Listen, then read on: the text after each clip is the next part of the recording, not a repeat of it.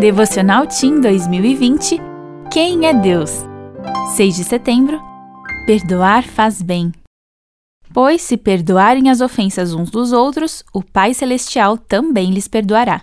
Mateus 6,14 Bater palmas, amarrar o cadarço ou abotoar a camisa parecem ser atividades simples, mas experimente realizá-las segurando uma pedra em uma das mãos. Você vai ter dificuldade talvez nem consiga.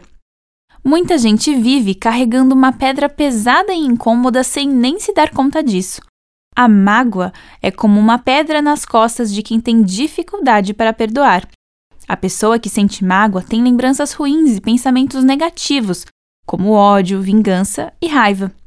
A mágoa não é saudável. Ela traz tristeza e faz o corpo e a mente adoecerem. Só existe um jeito de se livrar da pesada e incômoda pedra da mágoa: o perdão.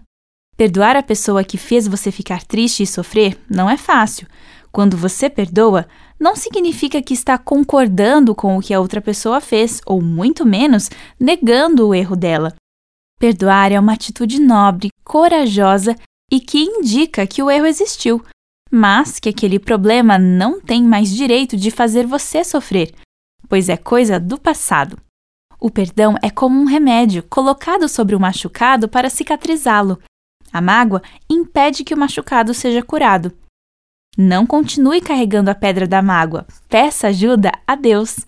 Ele é o maior especialista em perdão.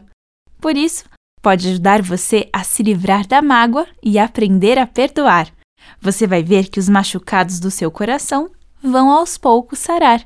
Afinal, perdoar faz muito bem. Eu sou a Lili Lidke e sou editora assistente na CPB.